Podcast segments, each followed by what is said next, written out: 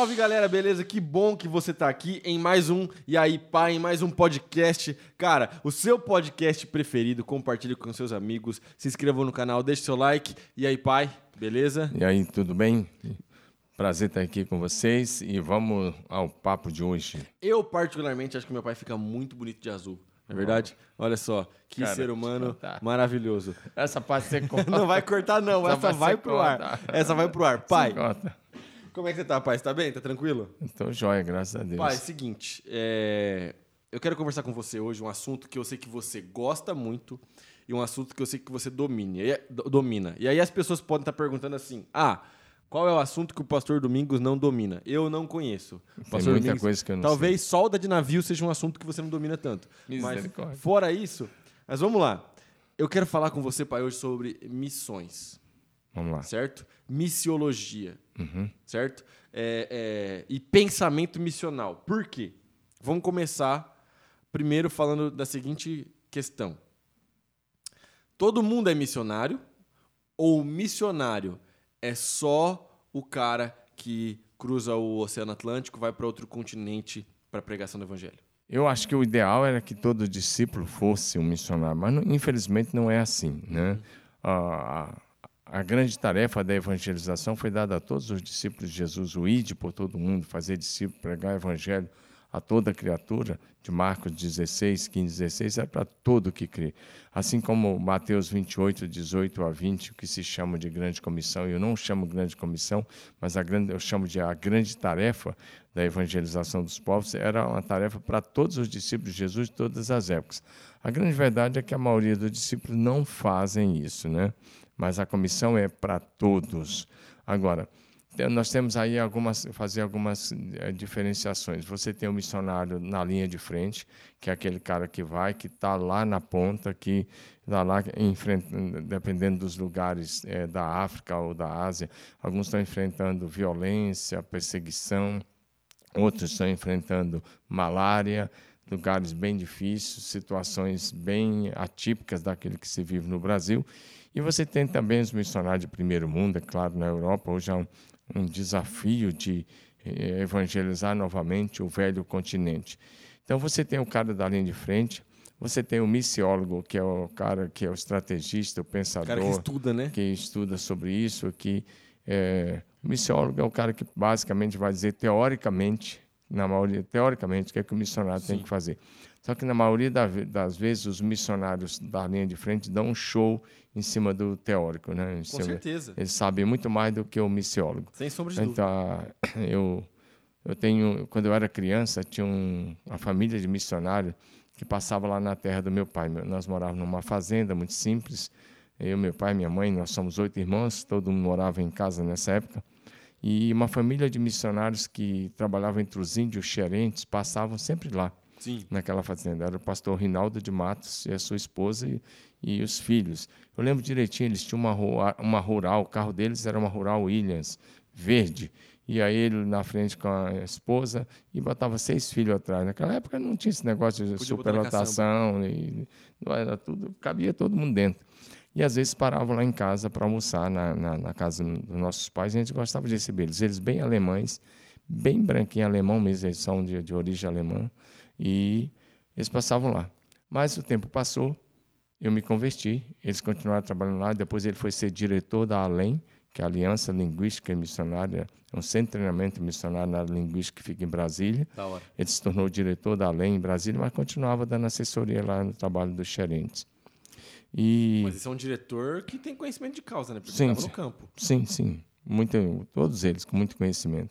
Então, só dizendo isso. E depois, quando eu já fui, quando eu me formei e me casei, fui ser pastor em Curitiba, eu fui solteiro lá, me casei, eu fui fazer um mestrado exatamente nessa área de missiologia, lá no CEM, no Centro Evangélico de Missões. E quando eu fui estudar no mestrado, em um dos módulos, o doutor, o pastor Rinaldo de Matos estava lá para fazer o mestrado junto comigo. Agora eu era o ex-garotinho lá do, do garoto lá que, que ele passava lá na casa dos meus pais, para quando ele ia para a aldeia, naquela rural. E agora Agora, tá fazendo a gente estava na mesma sala, juntos, e um dia ele resolveu fazer um culto indígena lá. E foi muito legal, com pala e bananeira, aquelas coisas todas. Mas a grande verdade é que eu citei isso, que vai dizer que, nesse caso, por exemplo, o pastor Rinaldo de Matos, que está na ativa até hoje, ele sabia muito mais do que todos os missiólogos, podia juntar todo mundo Sim. ali que sabia muito mais. E uma capacidade incrível, fala vários idiomas e estava dando a vida lá, mas aí como que o tempo passa e as coisas acontecem e de repente ele foi lá fazer um módulo do mestrado Você junto com a gente. antecipou um assunto que eu ia falar, que eu ia falar. Desculpa. Não, não tem problema, tá de boa. Que você ia falar sobre, eu ia falar sobre, é, ia te perguntar sobre missões na prática e missões na teoria. Então já vamos desenrolar essa parada agora, depois Sim. a gente volta a respeito de sermos todos missionários. Por Sim. quê, pai? Eu não vou falar aqui, obviamente, o nome da instituição nem nada, mas tinha uma galera que dava um curso sobre missões no Oriente Médio quando eu estudava lá em, em BH. E eles falavam sobre alcançar os povos árabes. E era interessante que todo mundo que dava aula nunca tinha ido para o Oriente Médio. Então eu achava muito engraçado. Então, e aí, por isso que eu, obviamente, não fiz o curso. Eu falei, cara, eu não, eu não, eu não vou fazer esse módulo, porque. É, como é que assim uma comparação bem, bem assim absurda, mas é porque eu gosto muito de esporte, né? Se eu quiser aprender a ganhar a Copa do Mundo, eu vou perguntar para quem já ganhou. Eu não vou perguntar é, é, para a seleção, sei lá, da Nova Zelândia. Os caras não sabem como ganhar a Copa do Mundo, eles não têm experiência. Eu vou perguntar para quem já ganhou. Fala assim, ei, como é que eu faço para chegar lá e ser vitorioso? E, e, é muito engraçado porque tem uma, tem uma galera hoje e esse movimento é muito forte. É, é talvez não mais tão forte assim, mas já foi bastante forte aqui no Brasil, do que uma galera que estuda muito sobre missões e que fala, faz curso e vai aprende sobre evangelismo, sobre evangelismo transcultural, mas que nunca viveu na prática a missão. Então, eu queria que você falasse um pouco sobre isso, pai, a respeito dessa, dessa, dessa questão. Missões na prática e missões na teoria. Você já disse, né? Os caras que ficam só lendo livros sobre missões para depois dar aula de missões pois sem é. ter experiência missionária, fica uma situação difícil. Você sabe que eu já estive no Oriente Médio muitas vezes, uhum. várias vezes. Eu já estive lá pelo Oriente Médio fazendo essas viagens missionárias em vários países ali. É, e aí você vai encontrar algumas coisas, talvez também.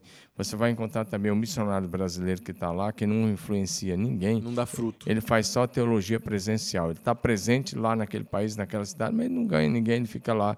Isso acontece na Europa, no Oriente Médio, na África. Eu conheço em todos esses lugares que eu estou falando. Não é teoria. Eu convivi com esse missionário. E você tem os missionários que estão na linha de frente. É, eu diria que essa questão missiológica ela é bem séria, porque aquela ideia do, de um estrangeiro, por exemplo, para a Índia, vamos pegar um exemplo, um estrangeiro para a Índia, até aprender a língua, até aprender os costumes, vai aprender uma língua. É, vai demorar um, um tempo. E tem centenas, centenas de línguas e dialetos, ele não vai chegar a lugar nenhum, ele vai ficar lá, às vezes vai ficar uns 5, 10 anos, depois ele volta para casa depressivo, e às vezes vai ter que ficar uns dois anos aí fre frequentando clínica de recuperação para sair, no sentido de... Fazendo terapia, né? Fazendo terapia para ficar livre da depressão. O cara se frustra. O, o correto não é isso. O correto na obra missionária hoje que funciona é você ir. Vamos lá, pega já que eu estou ainda. O correto é você ir você pegar os nacionais, treinar os nacionais que são que já falam a, a língua, já falam já alguns dialetos, conhece a cultura, come a comida, não tem nenhum problema, vive naquele clima, não tem nenhuma dificuldade, eles são dali, são nativos. É você pegar treinar o nacional e colocar o nacional, assim dá fruto, em qualquer país. Mesma coisa do, do brasileiro dizer que vai para o Oriente Médio, que ele vai ganhar os árabes. Dificilmente ele vai ter sucesso, ele vai ganhar um pouco de gente. Se ele quiser ter sucesso, ele vai ter que fazer o mesmo, mesmo processo. Ele tem que ir. Discipular os locais. Ele tem que né? pegar os locais, discipular e colocar eles, Sim. que conhecem os costumes e a cultura daqueles povos que convivem com eles. Assim, o sucesso é garantido. Os Mas grandes missionários transculturais não. fizeram exatamente isso, né? Eles chegaram, no, mesmo que eles eram de outro lugar, eles chegaram lá e eles discipularam os nativos e através dos nativos eles ganharam outros nativos. A igreja evangélica brasileira é fruto de missões. Sim. Quem vieram para cá primeiramente foram os americanos, né? Através da da Igreja Presbiteriana, em seguida da Igreja Batista. Igreja Batista aqui em Santa e, Bárbara. Né? E aqui, então, desde os anos 1850, 51 para cá, os, os presbiterianos e os batistas já estavam aí e eles foram começando, se bem que aqui em Santa Bárbara eles não tinham eh, esse grupo de Santa Bárbara não tinha é, um trabalho missionário, não vieram para fazer missões, vieram fugindo da guerra. Uhum. Né? Eles eram sulistas e eles eram até escravagistas, é. mas os que vieram com a intenção de missões foram outros grupos, né, que começaram pela Bahia uhum. e uh, Rio de Janeiro, São Paulo, mas é, e o Brasil é fruto de um trabalho missionário. Mas a grande verdade é que o trabalho brasileiro só avançou, a evangelização do Brasil avançou quando ela passou para as mãos dos nacionais, porque o, o estrangeiro estava aqui, ele tinha um bom salário, ele ganhava em dólar, ele estava tudo certinho. Terra. Eles não, não vou dizer isso, mas eles não eles não tinham necessidade de, de, fazer com que a igreja crescesse tanto. A ideia era outra, era ir plantando pequenas igrejas. Foi um excelente trabalho. Nós temos dívidas é, espirituais com eles, com os irmãos americanos, ingleses, suecos, suíços e alemães. Foram os povos, as nações que mandaram missionários para o Brasil. Mas é, a igreja cresceu quando os nacionais assumiram mas nós temos essa dívida de gratidão, de amor, e temos que pagar isso enviando nossos Inclusive, missionários também para lá. que um avanço muito considerável da igreja, a gente já falou sobre isso, eu acho que você concorda comigo, foi quando os pentecostais chegaram no Brasil e eles fizeram bastante esse movimento também de cuidar dos nativos lá no norte do Brasil. E, e, e de lá o evangelho se espalhou de uma forma exponencial. É, aí você está falando dos dois irmãos, né, que na verdade eles eram suecos, que foram para os Estados Unidos, tiveram uma experiência pentecostal na Rua Azusa, Sim. lá com William Seymour, bem, bem no comecinho do movimento, o movimento lá tinha começado em 1906, a experiência deles lá foi em 1910, por aí, vieram para o Brasil e se, e se tornaram membros da primeira Igreja Batista de Belém, no é. Pará. É. E depois de um ano, eles saíram e começaram o que é hoje a Assembleia, Assembleia de, Deus. de Deus. A Assembleia de Deus no mundo nasceu aqui no Brasil. Então, na verdade, esses dois irmãos começaram as Assembleias de Deus lá em Belém. Hoje, o pastor da primeira Assembleia de Deus do Brasil e do mundo chama-se Samuel Câmara, ele que é o pastor titular lá da sede das Assembleias de Deus. Uhum. E a, o movimento assembleiano se espalhou pelo Brasil e pelo mundo, pelo mundo todo. Né? no mundo todo. Mas o, uma das coisas boas que a Assembleia fez, no, hoje já não faz mais tanto, foi o, usar o que se chama de leigos. Né? Então, não eram pastores formais, não era gente com a cabeça cheia de cultura religiosa, teológica. É, tava, a cada igreja, o pastor começava a pregar, os cultos começavam a acontecer, de repente tinha uma vila lá para ser alcançada, tinha eles alguma coisa. Um eles falavam: olha, você, ah, você Deus está mandando você ir. E o cara ia com a cara e a coragem e fazia. Isso ainda acontece. Eu estava no meio do deserto do Atacama, há poucos anos atrás, numa das viagens ao Chile, e no meio do deserto do Atacama eu encontrei um casal de missionários da Assembleia de Deus, lá de, de Rondônia. E eu perguntei, como é que está o teu sustento aqui? Ele falou, não, não tem sustento. Como é que você veio? Eu dei um jeito, paguei minha passagem, senti que Deus estava me mandando para cá. Agora imagine um lugar que há 150 anos não chove, no altiplano do deserto Atacama, vivendo a uns 2.800 metros de altitude, é, numa cidadezinha que tem minas de cobre em volta, minas de outros é, produtos lá, Sim. minerais, e que a poeira só de a gente ficar ali algumas horas, a sinusite já ataca. Eu não viveria né, numa situação como essa. Você fica com dor de cabeça incrível, cada poeira. Aquela... E não é que você está olhando aquela poeira, aquela coisa, aquele pó que está hoje, que quem sabe à noite vai cair um sereno, e quem sabe um dia aquela poeira vai passar. Não, nunca vai passar. Não, é. E... Negócio... Faz quantos anos que não chove lá? Mais de 150 anos. Pois é. E esse casal estava lá vivendo. Eu fui pregar nessa cidade, numa igreja batista, e esse casal estava lá, sendo oriundos de de Porto é, de Rondônia, né? Então, assim que as Assembleias de Deus se expandiram, esse é um movimento muito interessante. Agora, teve alguns, houveram alguns missionários brasileiros que tiveram muito sucesso em alguns lugares da África. Né? Ronaldo Lidório é um deles, é um dos ícones aí do movimento é, missional, missiológico ou missional atual. Ronaldo, Ronaldo Lidório é um dos ícones que teve bastante sucesso e é um ícone até hoje para se ouvir. Tem muita coisa linda de história missionária. Tem, totalmente. E aí que entra a questão que eu queria falar com você. Bom, então beleza. A gente sabe que saber teoria missional é importante, mas é muito mais importante praticar. A gente já falou que missionário não é exclusivamente o cara que cruzou o oceano, mas todos deveriam ser missionários. Sim. E aí entra na questão que você falou, que é algo muito massa. Que é o quê? Bom, esse casal aí, eles sentiram no seu coração o chamado de Deus para cruzar o deserto e pregar o evangelho. Sim. Beleza. Só que a gente sabe que esse chamado é específico para eles, não é para todo mundo. Sim. E tá tudo certo. Porém, existe um chamado que é geral. Existe um chamado que é para a igreja, que nós devemos ir. Só que existe também, né, uma, um chamado geral, Sim. um chamado para todo mundo que é vão, né, preguem o evangelho, ide por todo mundo pregar o evangelho. E esse chamado, meu irmão, ele não depende daquilo que você está sentindo, ele não depende das nossas emoções, ele depende exclusivamente da nossa obediência. Deus é, é, enviou seu filho Jesus e Jesus nos deixou essa palavra: vão, prega o evangelho. Então a gente tem que ir. Então, é, é, somos todos missionários. E independente se você é um missionário de ofício que cruzou o oceano, que cruzou um deserto, que mudou, foi para o meio do sertão, ou se você está aqui na cidade de Marília, se você está na cidade que você está assistindo aí, que eu sei que tem gente de outras cidades que nos assistem, comenta aqui depois a cidade que você está nos assistindo. Uma coisa é um fato. Mesmo que você não seja um missionário de ofício, você tem que ter um pensamento missional. Ou seja, eu tenho uma missão. A minha missão é pregar o evangelho. Por onde eu passo, eu sou um pregador da palavra. Por onde eu passo, eu tenho que brilhar a luz de Jesus. Pai, fala um pouco sobre como o cristão pode desenvolver um pensamento missional. Você já tocou no ponto, é obedecendo a palavra de Deus. O grande problema é que a maioria dos cristãos só levam a vida toda e não ganha ninguém para Jesus. Pois é.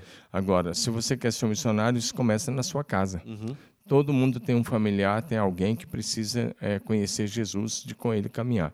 Então, a, a primeira coisa é você ganhar a sua própria família. Né? as pessoas que estão debaixo do seu raio de influência, as pessoas com quem você tem amizade. Então, seu primeiro desafio é aquele que foi que Paulo disse para o carcereiro: crê no Senhor Jesus Cristo, será salvo tu e a tua casa. É. Creia e você depois vai ser usado para ganhar a sua família. Quando o Senhor Jesus libertou o endemoniado, o ex-endemoniado Cesareno, o Gadareno, como ele é conhecido, ele queria seguir Jesus. Jesus disse: Não, volta e fala para a tua família. Prega para toda a tua família como Deus teve compaixão de ti, como Deus foi misericordioso com você. E a primeira missão daquele homem que fora possesso por anos, cheio de uma casta de demônios, talvez com centenas de demônios que Jesus libertou, a primeira missão dele era compartilhar com a família o que Deus tinha feito. Na região dele, não só é. com a família dele, mas na região Aí dele. Depois ali. ele começou a evangelizar Sim. dez cidades, a região de Decápolis, ali na Galiléia. Mas a primeira missão era para a família. Então, o primeiro alvo de Deus é que a gente alcance a nossa família.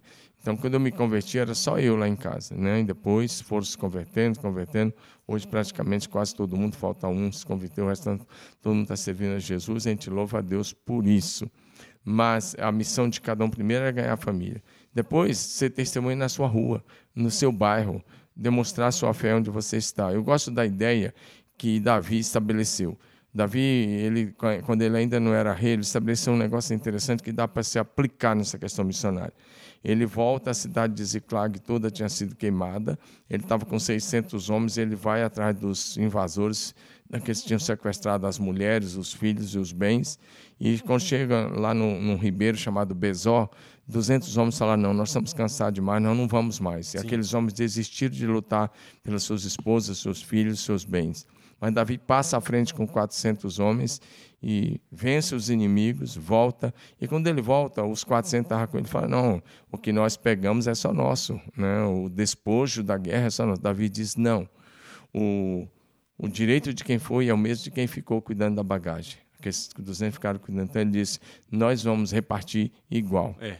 Eu gosto desse princípio de que o galardão de quem vai para frente do campo missionário, quem está lá na África, lá na Ásia, lá em algum lugar desse mundo, lá entre os esquimós, que o galardão desse cara que está lá é igualzinho àquele que oferta, aquele que ora e oferta e que sustenta. Sim. Eu gosto de pensar também na ideia, uma figura muito Não use isso de desculpa para ficar é, acomodado, é, mas é, é porque aquele que fica que investe no reino de Deus aqui em Marília é igual aquele que está no Afeganistão. Na, na, na, na, linha de frente.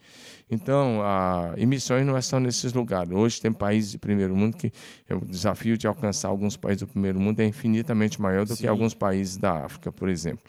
É, isso é uma coisa interessante Nós, vamos, nós podemos falar sobre isso daqui um Podemos. pouquinho. Agora, o que acontece?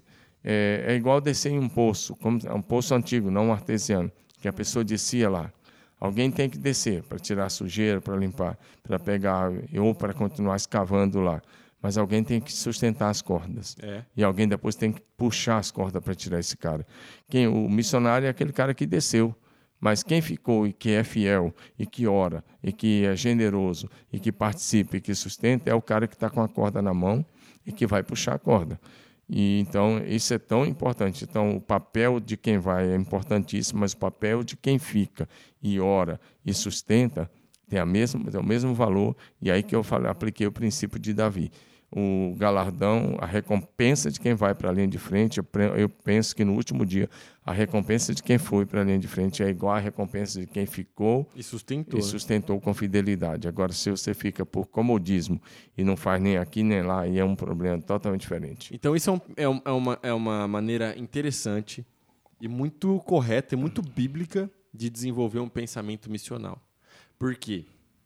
Às vezes a pessoa fala assim: ah, ok, não é pra mim, eu não, eu não quero sair daqui, minha família tá aqui, minha casa tá aqui, ok. Mas aí a pessoa também não se envolve com nenhum nível de missão. Não se envolve nem com o evangelismo relacional, que é o evangelismo Sim. mais fácil e mais efetivo Que é o do familiar. cristão, que é o familiar e o dos seus amigos. Sim. E não se envolve também com o sustento da obra missionária. Ah, Davi, eu não tenho dinheiro, mas você está orando? Pelo menos orando. Porque, assim, na realidade, os missionários mais sérios, o que eles mais pedem não é dinheiro, é oração. Oração. Entendeu? O que eles mais pedem é sustento é, é- é- é na- por oração. Eles pedem, gente, orem por nós. Se você não tem dinheiro, não tem problema, mas ore por nós. Ore todo dia pelos missionários que estão no campo. Sim. E é, o evangelismo relacional, eu falo que ele é o mais fácil, por quê? Sim. Porque todo mundo conhece alguém, como meu pai falou. Você conhece um amigo, você conhece um irmão, você conhece uma tia, você conhece um primo. Você pode marcar um almoço, você pode dar um churrasco, você pode fazer um lanche, pode tomar um café, um chá e aproveitar e dar o seu testemunho E você pode fazer uma célula. na sua casa. A célula é o melhor lugar do mundo para evangelizar. Eu posso afirmar isso com convicção. A célula é o melhor lugar do mundo para evangelizar. Coloca aqui, ó. Eu, eu, eu pego a aposta com você que está assistindo aqui hoje. Pega um cara bom, líder de célula bom, que a célula dele multiplica, que ele está ganhando gente para Jesus. E pega um cara que não concorda com célula, que não faz célula. Vamos, eu sei que a gente não precisa ficar falando de número, mas vamos ver quem deu mais fruto, tá ligado? Eu garanto pra você que o líder de célula influenciou e discipulou, cuidou e ganhou de, de mais pessoas de forma mais efetiva do que o cara que só faz evangelismo de rua, essas coisas. Não que evangelismo de rua não seja uma coisa boa. Eu amo evangelismo de rua. Eu mobilizo a galera para evangelismo Mas de o rua. fruto do evangelho de rua é muito É pequeno. muito pequeno, mas marca a presença na cidade da igreja, que é importante, mas o, o evangelismo na célula, cara, a célula é um lugar maravilhoso para você pregar o evangelho. Tá ligado? Aí a galera fala assim: Ah, Davi, eu sou evangelista e na pandemia eu eu eu tô me sentindo desanimado. Eu ouvi isso, pai. Porque não consegui ir pra rua para pregar o evangelho. Irmão, você abriu uma, uma, uma videochamada com seus amigos aí da faculdade para pregar o evangelho? Tá ligado? Você Pode fazer uma célula online. você fez uma célula online, você fez uma chamada no Zoom, alguma parada. Brother, pelo amor de Deus, a pregação do evangelho continua. Não limita a pregação do evangelho a você ir no semáforo, cara. Tá ligado? E a outra coisa, não vai esperar agora o vírus passar para você pregar o evangelho. Porque se você for esperar, você não vai pregar mais nunca. É verdade. Porque assim como está aí o vírus do Zika e da chikungunya e, da, e outros aí, é, que estão aí há anos, daqui para frente nós vamos ter que conviver com isso. Sim, nós vamos A ter que humani- tomar vacina todo ano. A humanidade vai ter que se imunizar todos os anos. Então, peraí, se você for esperar isso passar para você ganhar alma, você não vai ganhar mais nunca, porque agora vai ter que conviver com isso. Então, vence o medo e começa a pregar o evangelho. É, hoje mesmo eu estava ali fora e eu estava mostrando agora que eu recebi de ontem, ontem aqui, hoje nós estamos aqui, recebi ontem de um membro da igreja muito simples, que você conhece, é uma pessoa muito querida, e vou falar aqui, ontem na casa dele tinha 44 pessoas, né? É, parece arriscado falar isso, mas tinha 44 pessoas presencial. E tem que multiplicar em quatro, urgente lá. Mas se você pegar. É que ele tem um quintal muito É, grande, então ele faz é. aberto, as cadeiras ficam Sim, espaçadas. é. sim, é um, tranquilo. um quintal mega. É um quintal bem grande. mega. Daí fica, e também não é dentro da sala dele, é num, num, num salão à parte lá. É. é. Agora, esse, esse, a família abre a casa três vezes por semana. Segunda-feira eles têm um grupo de casados para sempre com cinco casais, mais ele e a esposa que dão. Na quarta eles têm uma célula mega, né? E na quinta de manhã ele já mandou a foto de hoje. Ele tem, ele faz um café para homens. Hoje ele tinha 14 homens no tá café. evangelho, cara. Então, e se você pega alguns pastores ou líderes aí que ficam só na teoria, eles vão levar a vida toda, talvez não, não vão ganhar 44 pessoas para Jesus. Pois é. Agora, esse homem que eu estou falando, ele é quase é semi-analfabeto. Você só precisa ser cheio do Espírito Santo, ser cheio do amor de Deus, repartir o amor de Deus, abrir sua casa e demonstrar muito amor às pessoas e criar um ambiente de comunhão e as pessoas irão. E Sim. detalhe, onde essa família mora, eles não têm vizinhos. É. Não tem vizinho nem na direita, nem na esquerda, nem na frente, nem atrás. Né? Então, é, As pessoas se deslocam para ir até lá. Né? Tem gente que mora no fim da Nova Marília e vai lá, que fica lá na, na região oeste, bem longe. É. É, quem te impede de pregar o evangelho é você mesmo, porque o Espírito Santo só te impulsiona para a pregação do evangelho. E aí eu gosto de pensar o seguinte, por exemplo, um jovem, um jovem universitário ele tem em média quatro anos na faculdade, certo? Um, um adolescente, que é o ministério que eu lidero hoje, ele tem três anos no ensino médio, certo? Meu irmão, três anos no ensino médio, quatro anos na faculdade, se você não ganhar ninguém da sua sala, nenhuma pessoa, o problema não está na sala, não está no fato de que as pessoas são descrentes, o problema está em você, com todo respeito. Mas você que não cumpriu com a tua missão. Quatro anos dentro de uma sala de aula, vendo as mesmas pessoas. Tudo bem que tem uma galera que sai, tem uma galera que chega nova, mas, meu irmão, você tem amigo na faculdade, quatro anos na sala de aula para não ganhar ninguém para Jesus, você precisa rever aí seus conceitos, com todo respeito. Mas assim, não tem como, sabe? Ou porque a palavra de Deus diz: nós somos o sal da terra, nós somos a luz do mundo, certo? A palavra de Deus diz: é impossível esconder uma cidade edificada sobre edificada um monte. Edificada sobre um monte, certo? E por quê? Porque você vê de longe. Quando você está chegando é, é, é, numa cidade que é mais alta, você já viajou de carro, sabe disso. Uma cidade é mais alta, a cidade é num, num morro, a cidade é num, num lugar elevado, você consegue ver de longe, a quilômetros de distância, aquela cidade, certo? Se for à noite, você vê as luzes da cidade. Da mesma forma, se você é um filho de Deus, se você é uma filha de Deus, de longe, as pessoas têm que perceber a diferença que você faz. Então, quatro anos numa sala de aula, cinco anos, às vezes, dependendo do curso, é suficiente para que você possa brilhar a luz de Jesus, para que pelo menos uma pessoa se converta ao Senhor Jesus. O duro é que algum desses jovens, às vezes, chega e diz que quer ser missionário transcultural, quer ir para outro país. Mas nunca ganhou alguém aqui, não multiplica uma célula, não vai bem na igreja ah, isso aí local. Me deixa pistola, aí quer é, ir lá para fora. Se me procurar numa situação como essa, eu falo, não, meu querido, primeiro você vai frutificar aqui. Porque quem não frutifica onde está, não vai frutificar onde for. Para você ser frutífero num país que você vai ter que aprender a língua, aprender a cultura, aprender uma série de coisas né, sobre costumes e culturas da, daqueles povos ou daquele povo, e você quer ir para a linha de frente, primeiro, seja uma benção aqui. Sim. Primeiro, Dá fruto é, aqui. primeiro multiplica a sua célula, ganha gente, aprende a cuidar aqui. Então a nossa igreja é uma escola, Davi. Aqui é uma escola, é uma escola fantástica. O cara que passar por aqui, que ele aprender a cuidar de família, aprender a cuidar de célula, aprender a discipular, ele pode ir para qualquer lugar do mundo que ele é um cristão frutífero. Agora ele tem que aprender e fazer as coisas. Se ele fizer aqui, porque todo mundo aqui tem espaço para trabalhar. Sim. No domingo, nós somos uma grande congregação reunida em vários horários. Né? Nós temos quatro horários de culto no domingo, temos culto na sexta, temos culto no sábado. Por enquanto, estamos com seis cultos só no fim de semana, mas vai voltar mais, se Deus quiser, logo, logo, assim que as coisas melhorarem.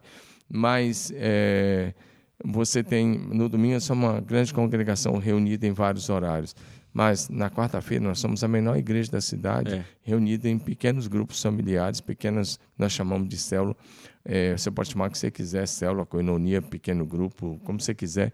E nós chamamos de célula, mas é, é a menor igreja da cidade na quarta-feira, porque ao invés de ter um culto, nós podemos ter 500, 600, podemos ter mil acontecendo no mesmo horário, quantos quiserem na mesmo horário, basta cada um abrir sua casa. E na hora do discipulado, nós somos um grupo ainda menor. Nós Sim. somos uma micro igreja. Então, é, você tem a oportunidade de estar num micro, é, que é o pequeno grupo, né, ou um a um, o MDA. E aí você tem a oportunidade de estar na menor igreja, que é a célula, mas ali Jesus está, porque quando tiver dois ou três reunidos no nome dele, ele está presente. E você tem a oportunidade de celebrar no domingo aquilo que Deus está fazendo. É assim que vivemos, é assim que andamos. Então, quem quiser ser frutífero, quem quiser é, é, receber o galardão do Senhor por cuidar de vida, então entra conosco e vem conosco, vem somar que vai dar certo. A e a célula, receio, a célula é o melhor lugar do mundo para você começar a frutificar. Às vezes a galera tem receio de abrir a casa. A gente abriu nossa casa por muitos anos e ainda abre até hoje a nossa casa para fazer célula. É, eu mudei de casa e hoje eu não abro na minha casa porque eu não posso ainda, mas é, em breve a gente vai poder abrir lá. Mas a questão é a seguinte, cara. Eu gosto de um texto que é pouco usado para falar sobre célula, mas eu gosto muito desse texto, vou falar aqui para você. Quando Jesus manda os discípulos buscarem um jumentinho que ele iria usar para entrar em Jerusalém, tem um trecho ali da Bíblia que é muito interessante, que ele fala assim, ó, o Senhor Jesus vai devolver. Não é verdade? Tá lá na Bíblia, tá escrito. Manda pegar o jumento, avisa o dono do jumento que o mestre precisa usar, o mestre precisa do seu jumento, mas o mestre já vai te devolver. Deixa eu te falar um negócio. O Senhor Jesus, ele quer usar a sua casa, e ele decidiu usar a sua casa para pregação do evangelho na sua cidade, na cidade de Marília, mas fica tranquilo que isso não vai ser em vão. Você não vai abrir a sua casa e você vai perder a sua casa. Pelo contrário, você vai ser abençoado com isso. Pode pegar testemunho de todo mundo que abriu a casa e essas pessoas que abriram a casa, elas receberam algo de volta do Senhor Jesus. Isso não é evangelho da prosperidade. Eu não estou falando que abrindo sua casa você vai ficar milionário. Eu estou falando que abrindo sua casa você vai receber do Espírito Santo. Você vai receber dons, você vai ver as pessoas sendo curadas na sua casa. Eu fui numa célula há pouco tempo atrás, uma cidade vizinha nossa aqui, Vera Cruz. E o, o, o hospedeiro da célula, cara, ele chorou muito e ele agradeceu muito, falando assim, cara, olha só, obrigado pela, pela célula. Só sobre célula Mas é porque assim, ó, discipulado. Mas missões e célula tá completamente ligado, pai. se, se você não, não começar a cumprir o ID de Jesus aqui na sua casa, na sua rua, no seu bairro, na sua cidade, não adianta querer ir lá para fora. É, a galera que não dá fruto aqui não vai dar fruto nos Estados Unidos. A galera que não dá fruto aqui não vai dar fruto na Europa, não vai dar fruto na África. Porque se você não dá fruto no seu quintal, mano, não adianta você querer ganhar o mundo inteiro. E é muito interessante, eu posso falar isso também com convicção, a gente recebeu essa informação essa semana de uma fonte extremamente confiável, que é o quê? É, é, porque, por que, que eu vou falar isso? Os jovens universitários, eles sempre têm uma desculpa que é o seguinte, é muito difícil pregar o evangelho na faculdade. Porque é um ambiente, é, é, às vezes, na, em sua maior parte, ateu, é um ambiente pós-cristão, é um ambiente não aberto para a fé. E aí, a galera traz essa, essa ideia para mim. O pastor é, doutor Elias Dantas trouxe uma informação muito, muito importante para nós a respeito tanto da evasão dos jovens quando eles entram na faculdade, quanto também do fato de que alguns países desenvolvidos que têm base cristã estão vivendo um momento de pós-cristianismo porque eles não ganharam os jovens. Não é verdade? Então a parada é a seguinte, meu irmão. O ambiente da faculdade pode ser um ambiente difícil, mas não existe nada que é difícil para o Espírito Santo. Não existe nada que é difícil para o Senhor Deus. Então, alimente coragem no seu coração e seja um missionário dentro da sua faculdade, seja um missionário na sala de aula. Não abra é, é, é, mão dos seus princípios, que eu tenho certeza que isso vai fazer com que você colha bons frutos. Isso é muito importante, né? Porque se você quer começar a missão, primeiro você começa orando. Eu digo, vai para o seu quarto e ora. E pede ao Senhor a oportunidade de compartilhar o seu testemunho com alguém. Você nem precisa levar a Bíblia.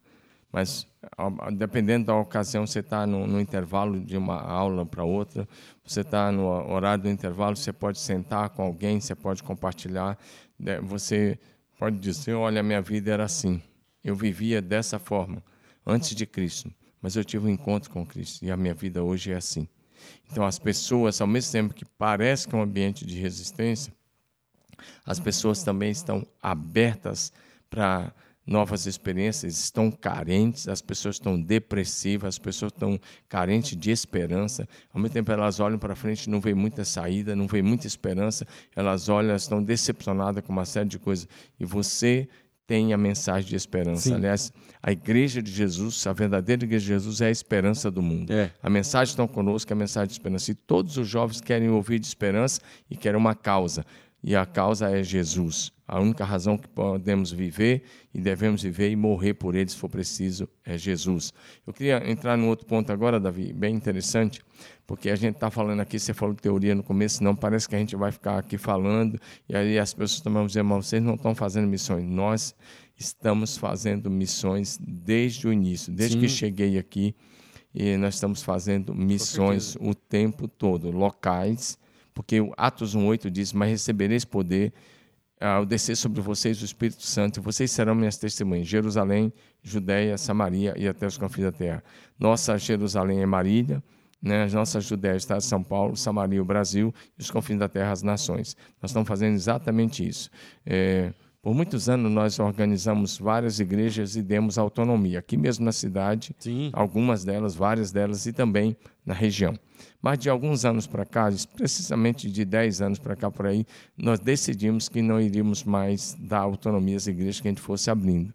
E nisso nós estamos hoje com 28 igrejas filhas. Né? Então, nós temos hoje é, igrejas no interior do Nordeste, interior de Pernambuco, nós temos lá no, na Bahia, né, lá na Bahia não é no interior, é bem perto de Salvador, é. nós temos em Palmas, nós temos lá no Pará, lá em Redenção, nós temos aqui no Paraná, nós temos aqui no interior do estado de São Paulo várias, nós temos igreja aqui em São José do Rio Preto, Guaimbê, Pompeia, Echaporã, Garça, Bauru e na capital, na Grande São Paulo, nós temos duas. Sábado prego em Garça. E nós temos igreja no norte do Chile, lá no deserto do Atacama, cidade de Arica, está nosso casal lá, o Renato e a Patrícia, que são daqui, Marília, daqui de Marília, estão lá. Nós temos uma linda igreja no Paraguai, na cidade de São Bernardino, e outras congregações em cidades de volta, onde está nosso pastor Carlos e a pastora Rosana Sim. e a sua linda família seus três filhos e os obreiros, uma igreja lindíssima. Agora, agora em março, eles batizaram 29 pessoas em um dia, entre eles duas médicas. Então, está indo muito bem no centrão lá do Paraguai, não é aqui na divisa, é 300 quilômetros depois, depois, da divisa, né? É. Ah, nós temos apoio missionário na Europa, nós temos apoio missionário em Israel, nós temos apoio missionário na África, na Guiné-Bissau, né? nós temos missionário lá, e nós temos quatro igrejas hoje no Japão. no Japão. e nós vamos ter mais duas logo, logo. Hoje mesmo eu falei com o nosso casal Hélio e Lume lá do Japão e interessante, chamei eles para orar. Eles estavam dentro do carro, né, como né, a, a, acho que é o 4G lá ainda, não sei se é 4 ou 5G, acho que é o 4G ainda, é muito bom. De dentro do carro, o carro na rodovia, eles participaram da, da live de oração e os dois oraram com a gente. Claro que ele orou de olho aberto, meio que japonês tem o olho meio fechado mesmo, mas, ah, mas esse casal, por exemplo, é um casal aqui de Marília, que estava, quando eu cheguei aqui, eles tinham morado um tempo no Japão, tinham voltado para Marília, e eu treinei eles um ano, bem intensivo. Eles tinham que ler um livro por semana, fazer uma resenha por semana, de terça a terça, e toda terça a gente se encontrava, corrigia a resenha e dava outro livro para ler, porque ele é contador. Né? Agora ele tem teologia também, mas na época ele só era formado em contabilidade, Sim. e ela pedagoga, e... Mas na época era só isso, e eu treinei intensivamente um ano, mandei de volta para o Japão, foi o nosso primeiro casal. Então nós temos quatro igrejas lá, nós temos uma igreja em Fuji, né, no Japão, onde está o pastor Moisés e a Hanna, que trabalharam aqui com a gente seis anos e meio aqui dirigindo o seminário. E é uma cidade muito bonita, próxima ao Monte Fuji, né? Se o tempo estiver bom, você enxerga o Monte Fuji, né? Yeah. A única época que dá para subir é, é agosto. Eu né? vou subir, cara. É, final de julho, agosto, ele está dizendo que vai subir. É um alvo e tanto, é muito legal, tem que estar tá bem fisicamente. Mas então lá está o, o Moisés e a Hanna, que são daqui, né, ligado a nós, da nossa igreja, nossa igreja filha lá em Fuji. Lá em Higashura está o pastor Hélio Miuri e aluno, que são os casal naturais aqui de Marília. Os pais deles moram aqui, o pai do, os pais do Hélio moram aqui, o pai da aluno já faleceu, mas a mãe ainda mora aqui. É, nós temos em Randa o pastor Claudinei e a Júlia, são é, de, da, de Maringá, da região de Maringá, né, aí Sim. no Paraná. E nós temos lá em Comac o pastor Carlos, que é oriundo aqui de Ourinhos, aqui no Brasil. E esses homens todos foram para lá para trabalhar, mas depois se tornaram pastores, são missionários, são homens de Deus. E nossos próximos alvos é abrir uma igreja em Toyota, né, que é a cidade de, de onde vem a Toyota e nós já estamos com célula forte lá em Toyota, um grupo muito bom. Vamos ter uma igreja muito boa em Toyota e vamos ter uma igreja em Nagoya, que é uma cidade linda. Cidade muito top lá. Uma cidade incrível. Cidade boa, de se ver. Nós estamos com célula lá. Inclusive, o Hélio Alume hoje estava indo para a célula na casa de um homem que é um brasileiro, que o sobrenome dele é Brasil. Né? Eu tive a oportunidade de conhecer, fui lá no apartamento Sim. dele, fizemos célula lá com ele, muito bom. E nós já estamos com célula em Nagoya. Né? Então, nós vamos ter a igreja em Nagoya logo, logo. Vai ser uma igreja diferente, um modelo diferente do jeito que você sempre sonhou que é uma igreja café, vai Sim. ser uma cafeteria na frente normal a semana toda. E no domingo, no horário de culto, você pega, eh, você junta as cadeiras e faz o Não, culto. vai, ser, vai ser um negócio bem diferente. Irmão, a nossa igreja, a sua igreja, é uma igreja extremamente missional. A gente tem essa mentalidade e a gente sempre investiu e nós sempre vamos investir em missões. Não só em missionários, como nós falamos, mas em missões aqui na nossa cidade. Sim. Nosso alvo é ganhar a nossa cidade para Jesus. Nosso alvo e é, vamos ganhar. é a pregação do evangelho, é, é, é, ser algo constante na sua vida, é que você possa avançar o reino de Deus por onde você passar. E a gente, mais do que nunca, tem fé, esperança e olha para esse alvo como algo muito real, muito atingível. E eu tenho certeza que Deus tem algo poderoso para fazer na nossa igreja, Deus tem algo poderoso para fazer na nossa cidade. Pessoas já vieram de outros lugares para vir para cá para aprender essa mentalidade missional. Só que às vezes você está aqui e acaba se acostumando. Deixa eu te falar uma coisa: não se acostume com isso. Saiba o lugar onde você está, o valor do lugar onde você está e prega o evangelho para onde você passar, mano. Porque a igreja não é só lugar de chegada, é lugar de envio. Sim. Então, mas nós primeiro temos que enviar você para você fazer missões na sua casa. Por isso que falamos de células, abrindo sua casa e então, missões começa aqui, na minha casa. Nossa casa começou, a, foi aberta em 1998, março de 98, para os primeiros grupos de casado para sempre que tivemos. E nunca mais fechamos. Por muitos anos, dando casado para sempre, depois célula. E a célula lá em casa era 11 da noite. Ela nunca acabava antes de uma da manhã. Sim. E às vezes, se fosse véspera de feriado, os caras viravam a noite lá jogando snook. E nós é, continuamos fazendo a obra de Deus, então nós não estamos falando de teoria, estamos falando de uma coisa que a gente viveu e vive o tempo todo intensamente há mais de 20 anos. Então Sim. nós não estamos aqui fazendo teoria em cima de você. E então se você começa ganhando a tua família para Jesus, na tua casa, na tua rua, seus amigos, seus parentes, como eu falei, todo mundo pode testemunhar de Jesus. Se você começa fazendo isso, fica mais fácil um dia sonhar de lá para fora, mas não descarta. Então, por isso que eu falei Atos 1,8. É aqui em Marília, é no estado de São Paulo, é no Brasil. E é entre as nações simultaneamente. É. Agora, é uma coisa é, bem interessante dentro daquilo que o Davi estava falando, é que a gente precisa ser intencional naquilo que nós fazemos. Sim.